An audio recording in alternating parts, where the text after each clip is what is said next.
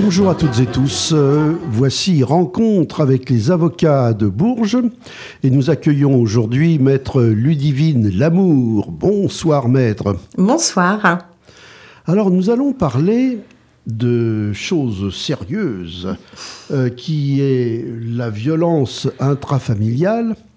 Mais avant, j'aimerais que nous relations un peu un sujet qui est d'actualité en fait et qui est important aussi, c'est la journée d'accès au droit. Tout à fait, oui. oui, sur Vierzon, prévu le, bah, le mardi 24 mai, et organisé par la Maison de la Justice et du Droit. Et c'est une journée mondiale, euh, européenne, parce que euh, nationale, je ne sais pas, euh, à Bourges, j'ai rien vu. Euh, je l'ignore. Je, alors là, non, non ça, je, l'ignore totalement. Oui, parce que vous, vous êtes plutôt vierzonnaise. Voilà, je suis vierzonnaise et du coup, j'agis en local. Très bien. alors, donc, c'est à la maison du droit. À la maison de la justice et du droit, effectivement, puisque Vierzon n'a plus de tribunal judiciaire. Et donc, du coup, on a un accès au droit euh, qui est la Maison de la Justice et du Droit, qui est tenue par une greffière et euh, qui regroupe en fait les différents acteurs du monde de la justice. Eh bien, c'est bien ça. Mm. Les différents acteurs du monde de la justice, oui, parce que euh, le public ne connaît pas certains acteurs. On, on, voit rarement un greffier, on ne sait pas très bien ce que c'est qu'un procureur. On mm. connaît le juge et l'avocat, en gros. Oui, enfin, le, généralement et communément, effectivement, les gens vont euh, lier la justice au palais de justice avec euh, une audience publique, euh, mais avec une grande distance. À la Maison de la Justice et du Droit, vous regroupez en fait les différentes associations, les différents partenaires institutionnels et euh, qui vous permettent d'avoir euh, donc soit des, des, conseils, soit des orientations, soit effectivement même des décisions judiciaires par la présence du délégué du procureur. Ah oui, quand même, déjà. Mm. Hein. Mm. C'est pas un palais de justice, mais c'est une annexe. Oui, voilà, c'est une annexe. Dans le Cher, on n'en a qu'une, c'est à Vierzon. Et donc, elle regroupe donc euh, une greffière, le délégué du procureur, les avocats qui donnent des consultations. Vous avez le service d'aide aux victimes, vous avez le service d'insertion et de probation, des associations de défense des femmes. Vous avez euh, voilà tout un nombre de partenaires euh, qui permettent même par exemple pour des personnes qui sont sous des mesures de sursis probatoire. C'est là où elles vont rencontrer leur conseiller d'insertion et de probation. Ah oui, ça leur évite de venir à Bourges, c'est bien. Oui, bien Ça permet de rapprocher en fait. Et euh, voilà encore des éléments de la justice, le service de probation ou d'insertion, euh, et puis les services d'aide aux victimes et mm. tout ça. Euh, on, ne connaît pas bien, ce n'est pas du tout médiatisé, alors que, je sais pas, j'ai l'impression que la justice se passe autant avec mmh. ces gens-là que pendant les, les procès C'est des partenaires qui sont euh, incontournables, hein, puisqu'ils traitent le avant, le après le procès, le pendant le procès. Et euh, c'est aussi grâce à eux quand même enfin, voilà, qu'on peut avoir un lien euh, et puis s'assurer enfin, voilà, d'une pérennisation des mesures qui vont être décidées par le magistrat. Mmh. Et l'intérêt de la Maison de la Justice et du Droit, c'est que pour une fois, en un seul lieu, vous pouvez avoir un lien qui se fait de manière naturelle entre l'ensemble de ces intervenants.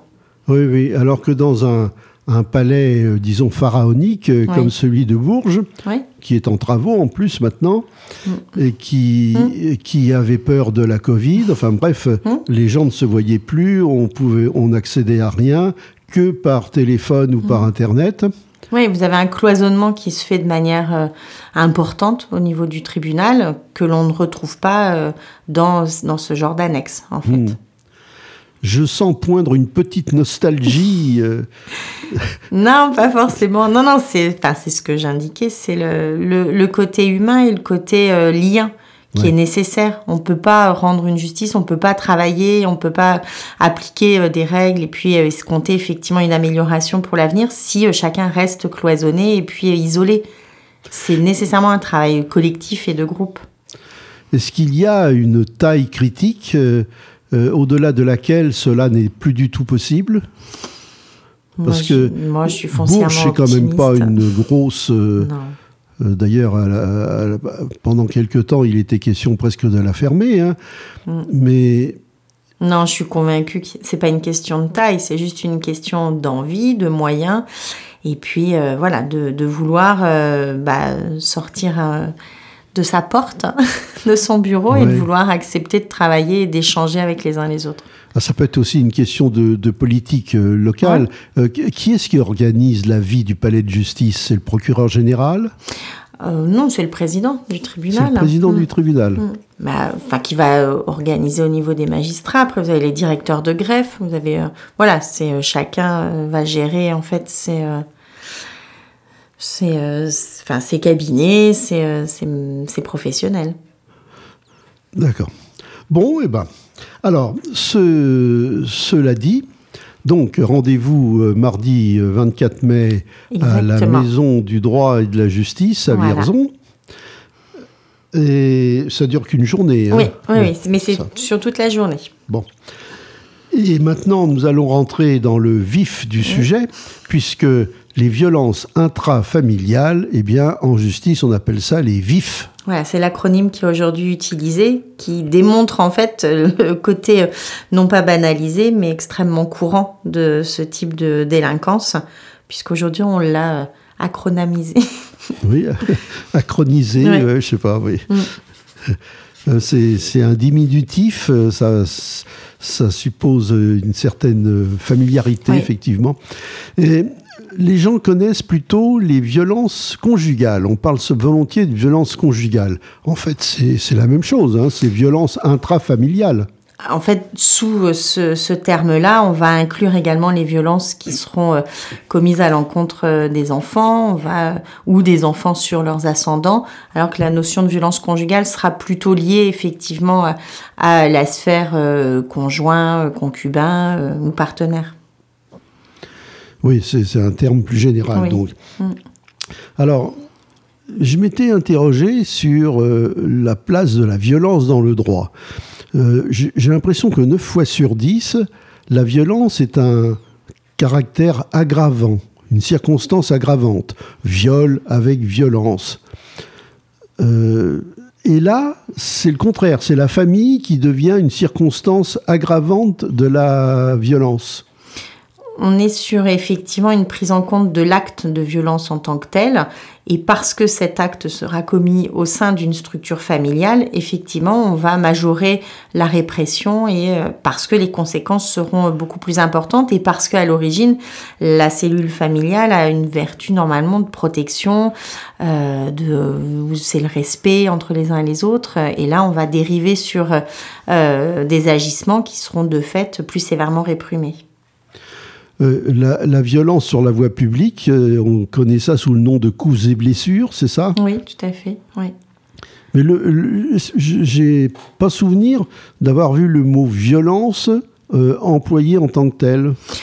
Alors, si on l'utilise, aujourd'hui, c'est de cette manière-là qu'on va euh, qualifier les infractions. On parlera toujours de violence. Ah, d'accord. Effectivement. Après, on va le quantifier selon les conséquences et selon euh, euh, la qualité des auteurs et des victimes, où on sera soit sur de la contravention s'il n'y a aucun lien de subordination, si vous n'avez pas des conséquences trop importantes, s'il n'y a pas d'armes, s'il n'y a pas de circonstances aggravantes, et sinon, on sera sur du délit directement avec euh, le tribunal correctionnel. Voilà, tribunal correctionnel. Mm. Hmm. Et alors, euh, dans les familles, c'est pareil on, mesure la violence? Je, je, dirais effectivement, plus les conséquences seront importantes, plus les peines encourues seront importantes, mais le simple fait de commettre une violence, qu'elle soit physique ou psychologique, au sein de la cellule familiale, suffit à caractériser la notion de délit. Mais alors après, c'est plus ou moins grave selon quand même. Euh, il y a un baromètre. Euh. Alors on parle d'ITT, qui est euh, le, référentiel en fait qui permet de majorer ou pas les peines encourues. C'est l'ITT de 8 jours. En deçà de 8 jours, vous aurez une certaine peine encourue et au-delà de 8 jours, vous aurez effectivement une peine majorée.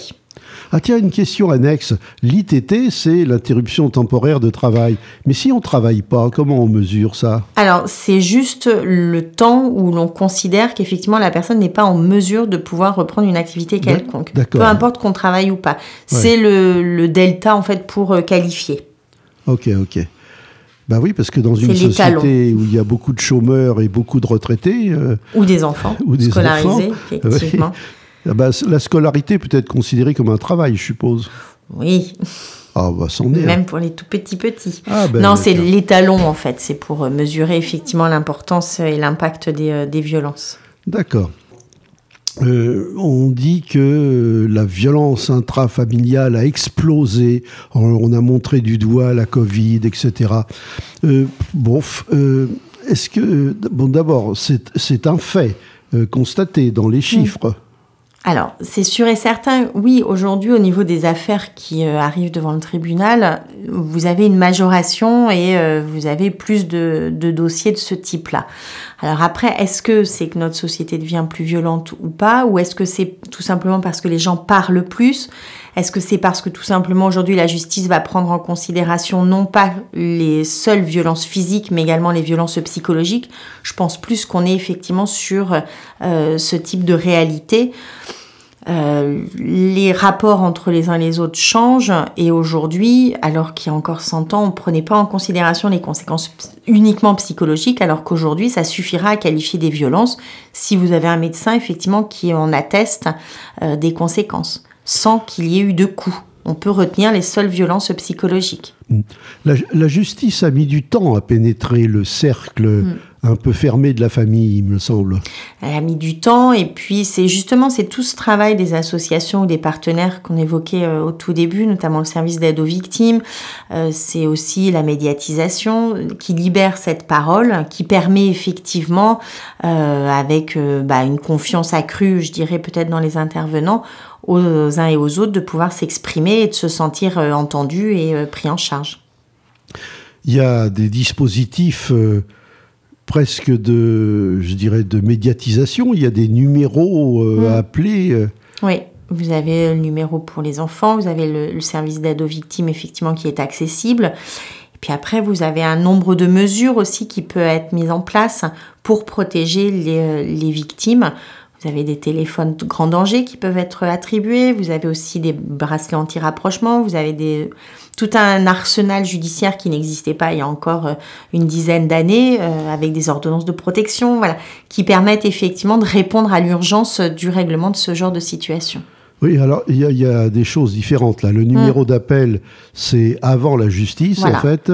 Euh, l'interdiction de rapprochement, c'est après le jugement. Ah, pas forcément, ça peut être fait en amont du jugement. Ah oui, un petit peu comme de la prison provisoire. Exact. Oui, ça peut être effectivement sur un temps probatoire avant l'audience de jugement en tant que telle. D'accord. Et puis, euh, je repense à. Vous avez parlé de l'aide aux victimes. Mm. Euh, je voyais ça, moi, après le procès. Non, Et puis, non, ça intervient enfin, le service d'aide aux victimes est très présent dès, euh, en amont en fait, parce que c'est le lieu où les victimes vont se sentir en confiance. Elles vont effectivement rencontrer ces professionnels qui après vont les orienter vers les structures adéquates. On a aujourd'hui un institut médico-légal à, euh, à Bourges qui permet effectivement de recevoir les victimes, de les prendre en charge, de les orienter après au niveau de les aider, au niveau de la plainte, au niveau après de l'avocat, etc. avant le procès. Oui, ah oui, euh, on n'en a pas beaucoup parlé de ça, mais c'est mm. terrible. Il n'y avait pas d'un institut. Euh, pour faire des autopsies, il fallait envoyer les cadavres à Tours, je crois. Euh. Alors c'était Tours, c'était l'IML de Tours, effectivement, qui intervenait. à l'origine, on avait des médecins à Bourges qui le faisaient il y a encore un peu plus d'une dizaine d'années. Ensuite, ça a été transféré à Tours. Maintenant, on a une instance qui permettra plus facilement de répondre aux mm. urgences dans ce domaine-là. Oui, et puis alors pour constater les, de manière euh, légale les mm. coûts portés, c'est... Euh, oui, et puis vous avez aussi l'accès à des psychologues, à des assistantes sociales, euh, qui est favorisé. Mm. On, avait dit que les médecins étaient parfaitement capables de constater que quelqu'un avait un bleu, qu'il avait mm. été piqué pendant un concert du Printemps de Bourges, mais ils n'avaient pas forcément les compétences légale, enfin judiciaire, juridiques, voilà, je, crois que c'est plutôt ce mot-là, pour établir des, des rapports en bonne et due forme, quoi. Et que médecin légiste, c'était vraiment une spécialité. Ah, c'est une vraie spécialité, effectivement, pour intervenir en matière de préjudice corporel. Oui, effectivement, vous avez toute une nomenclature, toute une appréciation des différents préjudices qui justifie effectivement une formation euh, spécifique. Mais pour constater ab initio, dans le cas d'un certificat médical, des conséquences physiques ou psychologiques immédiates, ça, euh, le, médecin peut tout à fait, euh, peut tout à fait le faire. Hein. Oui. pour le, le, service d'aide aux victimes, euh, est-ce que c'est encore euh, de la justice ou est-ce que c'est du social simplement? Les, enfin, le service d'aide aux victimes a ces deux casquettes. Inévitablement, à partir du moment où même nous, on peut, on peut l'avoir aussi, à partir du moment où vous traitez de l'humain, vous pouvez pas euh, non plus faire abstraction d'un volet social si vous voulez effectivement comprendre au mieux la situation pour permettre une orientation judiciaire la plus adéquate. Hmm. Est-ce que d'une certaine façon, la multiplication des, affaires euh, de violence intrafamiliale a. Alors, ça a peut-être encombré davantage les tribunaux, mais est-ce que ça réduit un peu euh, la gravité des faits, selon vous? Alors là, je ne pense pas. Je pense que la réponse pénale justifie effectivement l'importance qui est donnée euh, à ce type d'infraction et de délinquance et euh, les réponses pénales qui sont quand même assez importantes, hein, avec euh, des, peines d'emprisonnement, des interdictions de contact, des interdictions de résider ou de paraître dans le département, tout ce qu'on a pu dire auparavant, justifie effectivement que la gravité, elle est véritablement prise en considération. Oui. Et, la gravité existe vraiment ou est-ce que par peur de la justice, tout simplement, elle aurait tendance à diminuer un peu? Après, chaque cas est toujours extrêmement différent. Euh, vous avez des situations avec des vraies conjugopathies où là c'est assez compliqué euh, euh, d'apprécier la part de responsabilité des uns et des autres pleine et entière. Mais après vous avez des situations où la gravité elle est vraiment prise en compte et, la justice intervient de suite en éloignant, en interdisant tout, en interdisant tout contact et en prenant les mesures adéquates. Moi, enfin, sur des situations auxquelles je pense, euh, la réponse euh, judiciaire avant même le procès a été tout à fait pertinente et puis euh, avec une vraie enfin, réponse protectrice à l'égard des victimes. D'accord, oui, c'est ça, mm. c'est la, prévention presque. Oui. Hein. Oui, de manière importante. Je dis avec mm. la mise en place de ces téléphones grand danger, puis des réponses pénales vraiment efficaces, rapides et puis opportunes. Alors, il y a aussi, euh, il peut y avoir un effet pervers de ça, c'est que maintenant, euh, lorsqu'on dénonce, lorsqu'on se plaint de quelqu'un de sa famille, on sait que ça peut aller très loin. Mm. Est-ce que ça peut pas être un peu inhibant? Ah, je, pense effectivement que pour certains, il peut y avoir une crainte et euh, enfin que les choses puissent aller plus loin. Maintenant, euh, la parole de la victime, elle est quand même aujourd'hui bien prise en compte, elle est écoutée. Il faut rester toujours, toujours très prudent et permettre de la mesurer avec des éléments objectifs extérieurs. Je suis pas sûre que ça les inhibe. Euh, par contre, on peut considérer qu'il faut être nous aussi vigilants par rapport à des situations où, euh, il, enfin voilà, il faut raison garder aussi dans certaines situations. On, a vu des situations comme ça où une femme avait porté plainte contre son mari. Euh, pour euh, des, des, violences physiques, vraiment. Et alors, euh, donc, prison. Et après, elle s'était reprise en disant non, mais je l'aime toujours, ah, mais c'est pas juste, etc. Bon, bah oui, mais mm. le, jugement a été rendu. Hein. Oui. Et là, sur ce point-là, je sais que les magistrats ont souvent quand même la réponse et rappellent que peu importe que la victime, à partir du moment où les faits sont établis, il faut qu'ils soient objectivés, il faut qu'ils soient réels, à partir du moment où ils ont été établis, peu importe que la victime après revienne sur euh, sa plainte, de toute façon, l'opportunité des poursuites, elle n'appartient qu'au procureur. Donc la partie civile peut ne pas même se constituer partie civile si le procureur estime qu'effectivement vous avez suffisamment d'éléments extérieurs et objectifs, il poursuivra. Et c'est la réponse de la société. C'est pas euh, une réponse euh, et puis une, enfin une querelle, je dirais, entre les, deux protagonistes. C'est la société qui intervient pour faire comprendre que stop. Voilà. Autrefois, on lavait son linge sale en famille, comme on dit, et maintenant, mm. la société s'est insérée, enfin, mm. c'est un. Oui elle a pris la main sur effectivement ce genre de situation en considérant que ça n'est pas tolérable. D'accord. Alors, euh, la, violence physique, bon, bah voilà, on, mesure le diamètre du bleu, de l'hématome, très bien. Euh, par contre, la violence morale, la violence psychologique, d'ailleurs déjà morale et psychologique, c'est pas pareil. Euh, ça, comment on mesure ça? C'est compliqué quand même.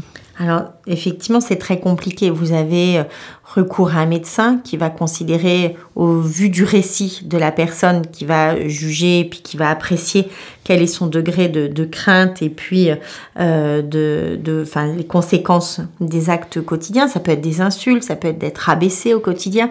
Et ensuite, vous avez des grilles d'évaluation qui ont été établies et sous la forme de questions, de questions euh, plus ou moins types, mais où on permet de répondre euh, et ça permet effectivement de déterminer l'ampleur du, euh, du traumatisme et puis de l'enfermement de la personne. Donc ça va être, je dis, des insultes, ça peut être des propos dégradants, ça peut être le fait de retirer les papiers de la personne, de retirer également tous les moyens de paiement, de ne pas pouvoir sortir librement de son domicile, d'être coupé de sa famille. Toutes ces questions-là, elles sont posées et on va évaluer de manière générale si vous avez une, une, personne qui ne manifeste aucune marque physique extérieure, mais qui pour autant euh, fait preuve, voilà, de, qui répond de manière positive à l'ensemble de ces questions, ça permettra d'établir et puis d'étayer euh, la caractérisation de violence psychologique. Mmh. Alors, euh, dans les questions que vous m'avez énumérées, mmh. il y a des questions factuelles. Par mmh. exemple, euh, priver des relations avec sa famille, ça, c'est c'est clair. Euh, priver de, ses, de l'accès à ses papiers ou à une banque ou à une carte de crédit, bon, ça c'est pareil. C'est, en fait, c'est un isolement, c'est un isolement familial, un isolement social. Et l'isolement social rend effectivement la personne beaucoup plus fragile et euh, à la merci, à la disposition de l'auteur des violences. Oui. Alors après, il y a des choses qui sont euh, moins objectives, euh, plus subjectives, comme le sentiment de rabaissement, mmh. même la crainte. on peut des fois avoir peur pour peu de choses et puis de ne pas mmh. craindre des choses très graves, des dangers très grands. Euh, Après, ça va être apprécié au vu du ressenti de la personne. Mais euh, alors, effectivement, tout dépendra du contexte. Euh, vous pouvez avoir dans une cellule familiale des choses qui peuvent être traitées peut-être plus légèrement ou avec euh, humour. Et dans d'autres structures familiales, ces mêmes propos, le ton employé étant plus véhément, euh, le contexte avec l'ensemble de ces autres éléments permettra de dire que non, le ressenti est différent et le ressenti est plutôt craintif et plutôt euh, étayant pour effectivement des violences morales. Oui, c'est, ça reste quand même euh, un travail très difficile. Hein. Oui, c'est très compliqué, c'est, fragile. C'est, c'est pour ça que c'est souvent pris de manière euh, très précautionneuse. Dans les films d'espionnage, on voit qu'on met des micros partout pour mm. euh, écouter les conversations. là, la police fait pas ça quand même pour ça. Non, quand même pas. Mais vous avez une manière de, d'exprimer ce genre de, choses. De relater les faits. Oui. Mm.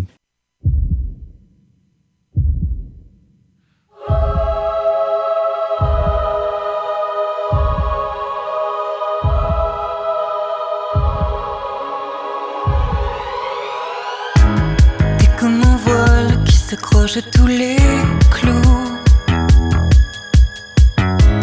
Tu t'effiloches, tu t'abîmes à tous les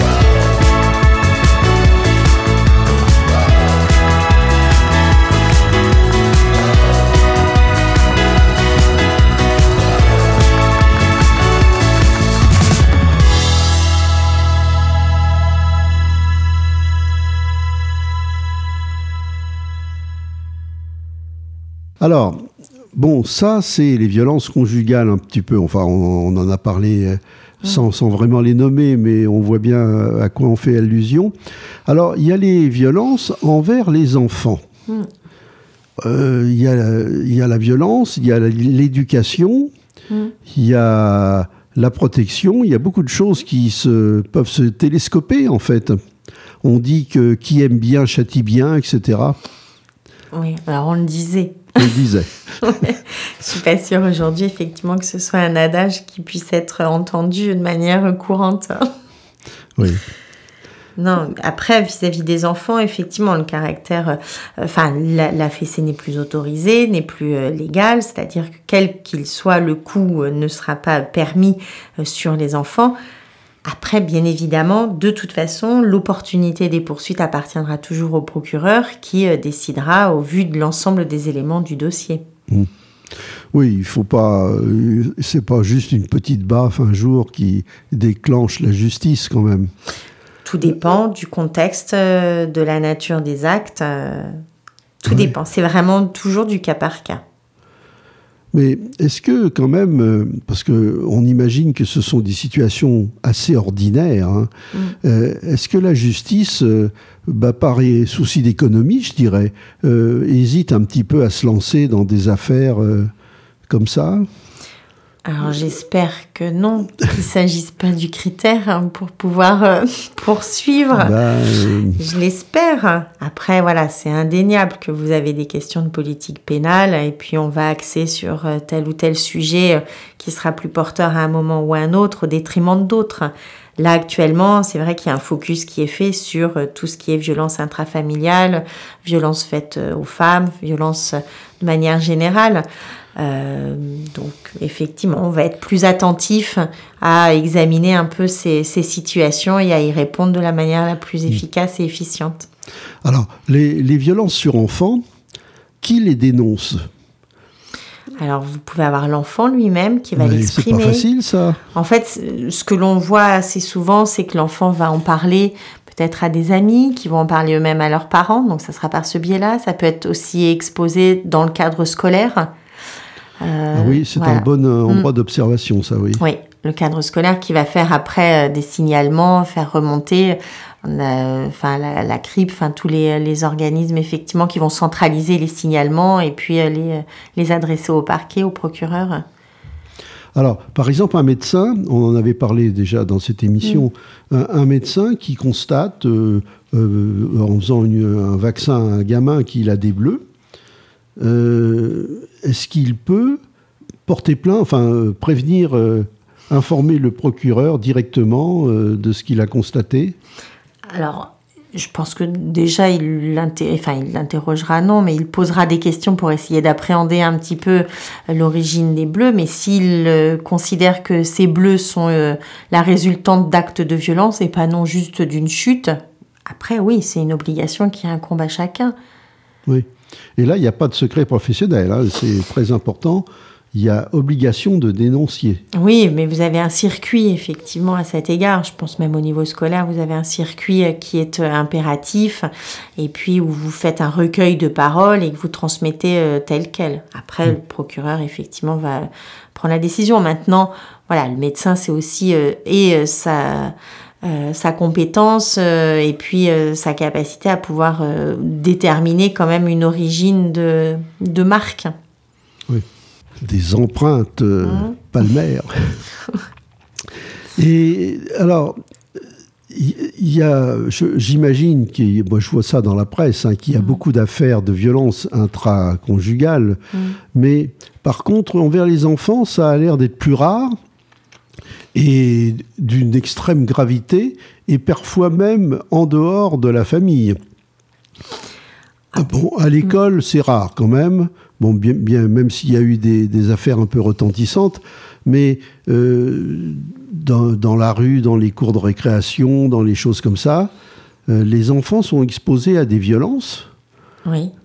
Et que, mais que fait la police? Si, quand même, il y a quand même beaucoup de, réponses qui sont apportées euh, par rapport euh, aux violences qui sont enfin, subies par les enfants. Les, les violences sur Internet, sur les réseaux sociaux, ça se passe comment? Alors, vous avez beaucoup de prévention dans les établissements scolaires à ce propos. Euh, Aujourd'hui, ce qui est très compliqué dans ces, dans ces, ces matières-là, c'est la rapidité. Et la justice a souvent quand même un temps de décalage et donc sera amenée à traiter définitivement des faits, euh, alors que ce serait une immédiateté qui euh, serait appréciée. Et pour autant, l'immédiateté est jamais bénéfique en matière de justice. Et donc pour les gens, ce que l'on constate régulièrement, c'est que c'est se dire bah voilà, ça sert à rien de d'en faire état euh, tout de suite euh, parce que de toute façon ça sera euh, la page Facebook où les échanges vont être supprimés ou autre. Alors que la prévention est vraiment là. Enfin, on fait quand même beaucoup d'interventions dans les établissements scolaires sur le harcèlement, sur euh, toutes ces violences euh, euh, là et euh, voilà pour que effectivement il puisse y avoir une vraie prévention. Là, c'est un vrai travail de, de parole et de prévention qui est mené. La violence numérique, c'est un chapitre judiciaire? Oui, Oui, que l'on va retrouver de plus en plus. d'accord. Euh, parce que je ne sais pas s'il y a des lois qui ont été faites comme ça. euh. Alors, ce sont des circonstances aggravantes, hein, Oui, généralement. d'accord, en- généralement, oui. Mm. Mais dès que vous avez, euh, par exemple, en matière de harcèlement, si ce harcèlement se manifeste par le biais de réseau ou même les prises de contact, cela constitue une circonstance aggravante à l'infraction ou alors ça la qualifie de manière très spécifique. D'accord. Je m'étais posé une question pour revenir à la famille. Euh, la, la cause aggravante, en fait, euh, de la prise en compte de- des violences, quelles qu'elles soient, c'est la notion de subordination, d'ascendant sur enfant, etc. Euh, est-ce que c'est vraiment ça, ou est-ce que la famille, en soi, est un, un catalyseur de, de circonstances aggravantes? Pour moi, la, notion de subordination n'est pas en lien directement avec la, famille. Pour moi, la famille, parce que on est à l'origine sur une situation où les couples sont mariés, c'est euh, euh, la, base même de notre droit, avec une évolution qui se fait aujourd'hui, où on va calquer effectivement les obligations qui incombent et que des époux se sont euh, jurés devant Monsieur le maire, on va les calquer sur les autres situations de conjugalité. Et aujourd'hui, on n'est plus sur une notion de protection qui est due à son conjoint, à ses enfants et de respect aussi dans le code civil où il est noté que les enfants doivent le respect à leurs parents et inversement aussi avec cette obligation morale euh, et transgénérationnelle qui fonde en fait l'obligation de protéger de manière accrue la famille, ce qui constitue effectivement un milieu à part et qui euh, permettra de qualifier les violences de manière importante.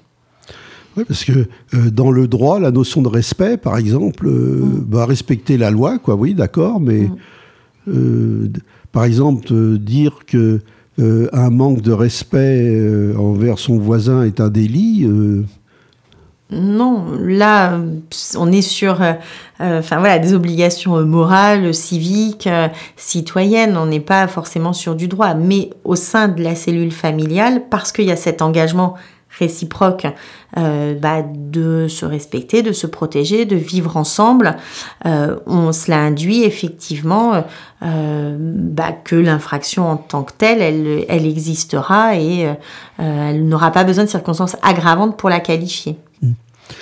Euh, euh, je repense au mariage. Euh, quand on se marie, en général, on pense surtout au gueuleton qu'on va faire après. Euh, c'est joyeux comme tout. On fait pas attention à ce qu'on dit. Or, Ouais. on fait, des- on prend des engagements On judiciaires très sérieux. Et certains pensaient qu'on ne voyait pas bien pourquoi la justice se mêlait du divorce, qui, que c'était juste un- un- la volonté individuelle et qu'il n'y avait qu'à la respecter. Mais c'est qu'en fait, la justice doit euh, en quelque sorte mettre fin à une sorte de contrat judiciaire déjà.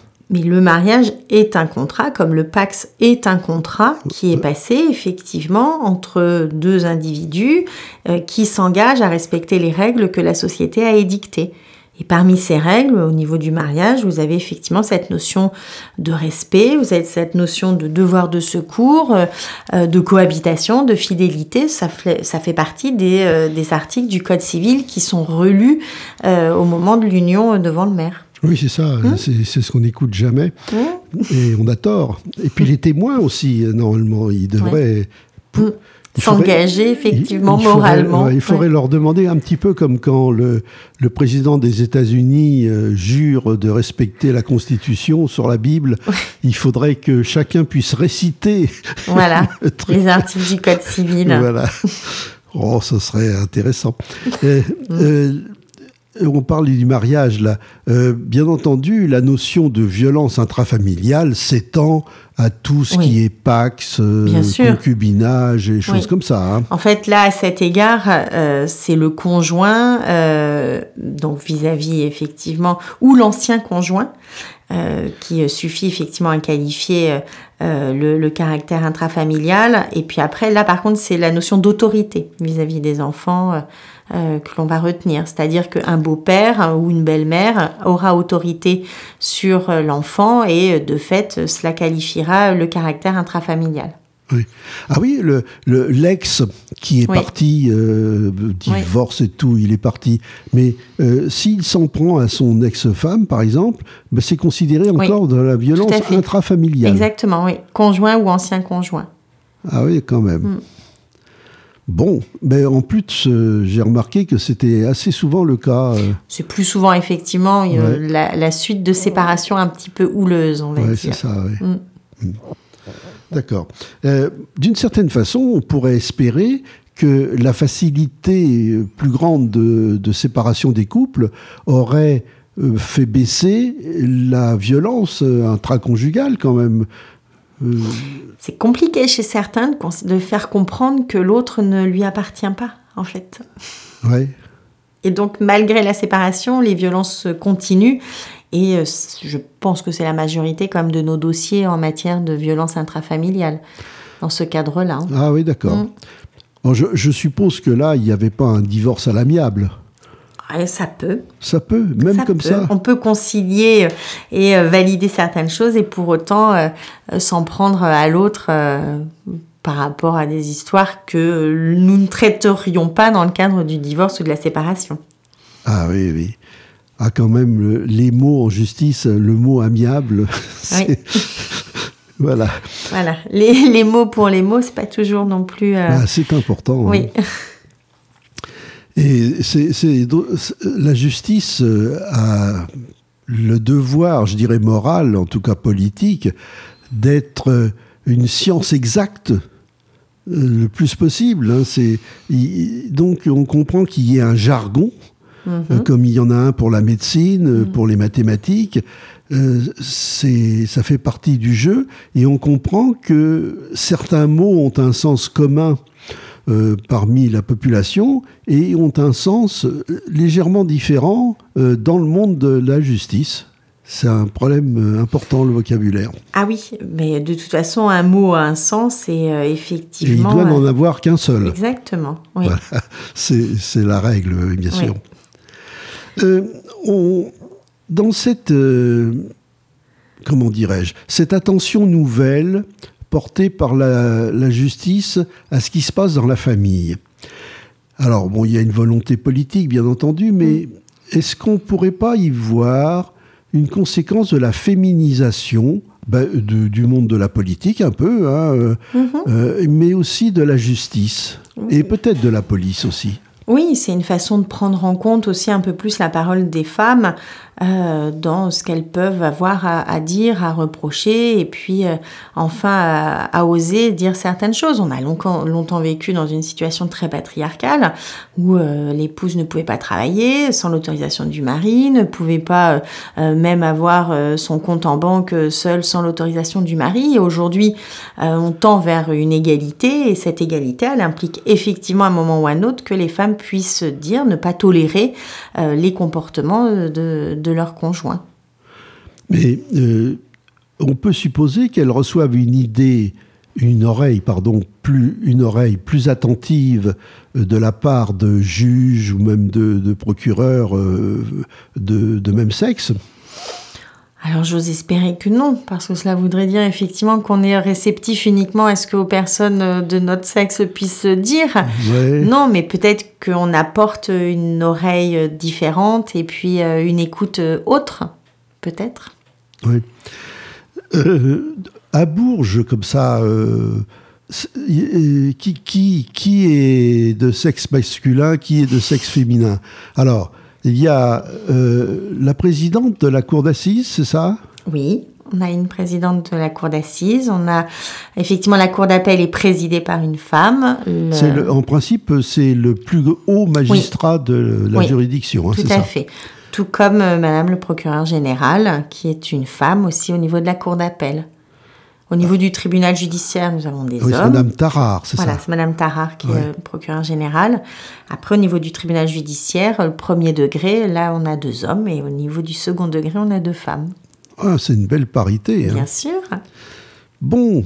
Eh ben, et alors, au niveau des avocats, là aussi, euh, On est une majorité de femmes aujourd'hui. ouais. Mm. Et c'est vrai que quand on réfléchit il y a 50 ans, ben, c'était pas du tout ça. hein. Non, effectivement. Ouais. Et ben, ça peut quand même euh, expliquer ben, la, la justice. De toute façon, le droit s'adapte toujours à la société. hein. C'est, il fait que ça depuis, des, depuis qu'il existe. Euh, je sais pas que de, à quand remonte le droit. Euh, je sais pas. Il y avait le droit romain déjà. Ah oui, euh, ça, on l'étudie à la fac. Oui. Le droit romain, effectivement. Oui, Alors là, en c'était histoire plutôt. du droit. Là, c'était pas très féminin. hein. Non, mais on peut avoir euh, des, des points du droit romain qui sont encore d'actualité aujourd'hui. On a des termes déjà qui sont euh, toujours euh, d'usage. Mais aujourd'hui, oui, le fait que les professions, la profession judiciaire se féminise, c'est à l'image de la société où on prend beaucoup plus en compte la place des femmes et la parole de la femme qui est équivalente et identique à celle des hommes. Ah bah, les, les termes romains, c'est connu. Alors, euh, donc féminisation de la justice. Euh, un, un autre mot à propos de toujours de la justice, mais sur euh, des choses qui sont importantes, je pense, pour les violences intrafamiliales, c'est la protection des victimes, les, les foyers d'accueil pour les femmes battues ou chassées. euh, co- comment ça s'organise tout ça? Bah, justement par l'intermédiaire des- de tous ces partenaires, euh, notamment le service d'aide aux victimes, qui va pouvoir euh, aider euh, à trouver des solutions euh, d'hé- d'hébergement euh, euh, en urgence euh, pour, pour les foyers. Et puis après, je vous dis, vous avez tous ces euh, dispositifs qui peuvent être mis en place, tant d'un point de vue pénal, euh, donc avec euh, donc le, téléphone grand danger, le bracelet anti-rapprochement par la suite, mais qui nécessitera l'accord des deux.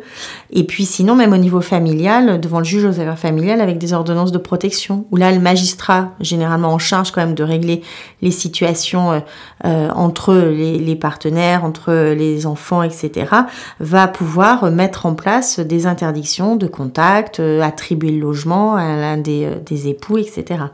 Parce qu'il y, a des- il y a des foyers d'accueil pour les femmes euh, Oui. Mm. qui s'enfuient de chez elles parce qu'elles craignent carrément pour leur vie. Euh, elles, sont, elles sont accueillies où? Alors c'est principalement à Bourges. Donc euh, c'est ça qui est compliqué pour nous, notamment à Vierzon, où on n'a pas euh, encore de structure euh, qui permettrait de répondre à cette demande. ouais. Et donc ça impose aux gens de partir de à Bourges. Et pour les gens, même vers chez nous, c'est compliqué. Oui, oui. Puis alors en plus pour une femme à ce moment-là, euh, c'est elle quitte le foyer. Alors peut-être que euh, en cas de- séparation, ça peut lui être reproché. En plus de ça, eh ben, elle perd le contact avec ses enfants. Comment que ça se passe? Généralement, effectivement, on protège l'épouse, enfin, ou le- le- la conjointe, et les enfants. Voilà. Et là, la justice euh, est priée de faire vite. Exactement. Et elle agit. Et elle peut agir de manière extrêmement rapide. Voilà. C'est pire que la comparution immédiate. Oui. Oui, c'est ben, c'est la pré-justice, en fait, euh, la, la protection judiciaire. ouais. En manière d'ordonnance de protection, c'est euh, sous 7 jours maximum hein, que vous pouvez avoir une décision. Hmm, D'accord. Euh, J'ai vu que le service pénitentiaire d'insertion et de probation recrutait. Oui. Mais alors, ils pas n'arrivent pas à trouver? Ça fait des mois que... Comme tous les, euh, les éducateurs, euh, que ce soit la PJJ, aide sociale à l'enfance, euh, service d'insertion et de probation, effectivement. Alors, nous, dans le Cher, on a le, problème aussi de l'attraction géographique. Et puis parce que bah, ce sont des postes qui imposent un engagement humain qui est important. Et vous avez beaucoup de gens aujourd'hui qui n'y sont pas prêts et qui ne le souhaitent pas. Et c'est fort dommage parce que là, véritablement, vous avez matière à, à pourvoir au niveau de, postes Alors, euh, on dit toujours, oui, la justice n'a pas assez d'argent, n'a pas assez de budget. Mais là, les postes sont hmm. budgétés, en fait. Simplement, euh, c'est la société qui les refuse, d'une hmm. certaine façon. Hmm. Oui, oui, oui, vous n'avez pas, euh, pas suffisamment de sorties d'école. Et puis après, vous avez des volontés individuelles aussi qui tendent à ne pas aller véritablement vers cet engagement qui sera important et qui sera attendu dans ce genre de, de, métier. Je pense que ça en revient quand même à une individualisation accrue aussi euh, au niveau des relations et puis de l'engagement citoyen des uns des autres. Oui, oui. Le, le, progrès de la justice passe par sa, par sa complication hum. et euh, cette complication rebute une partie de la société. Vous avez la complication et puis encore une fois le, le rapport humain à vouloir toujours trop cloisonner, à vouloir euh, toujours trop euh, enfermer les uns les autres dans des cases et à ne pas faire de pont entre les uns et les autres et à ne pas accepter bah, qu'il faut effectivement euh, s'engager pleinement dans son activité, ça crée des vacances de poste. comme nous sommes en été, euh, je remarque que le mot vacances euh, s'applique dans les deux cas. C'est-à-dire que quitte son poste pour aller en vacances et puis euh, le poste est vacant. Voilà. Et voilà, très bien. Bon, eh bien, j'espère que dans cette émission, votre siège ne sera pas vacant. Vous voyez, quand vous êtes ici, vous faites partie de la magistrature du siège. Oula, je, vais rester de mon côté euh, à porter la robe. Voilà. Effectivement. Oui, bah, ils ont des beaux costumes, il n'y a pas de mm. problème. Et bah, je vous remercie d'être euh, passé par chez nous. Merci beaucoup. Alors, bah, je vous souhaite une bonne journée d'accès au droit à Vierzon. Donc, le 24 mai, à la maison du droit et de la justice. Je ne sais plus dans quel sens la on Maison de la justice et du droit à Vierzon. C'est, ça fait pas un pléonasme, ça? Non, pas du tout. Le droit et la justice, c'est pas pareil? La justice applique le droit. Les deux sont indissociables. D'accord, très bien. Il fallait expliquer ça. Eh bien, merci. Merci beaucoup. Au revoir. Au revoir.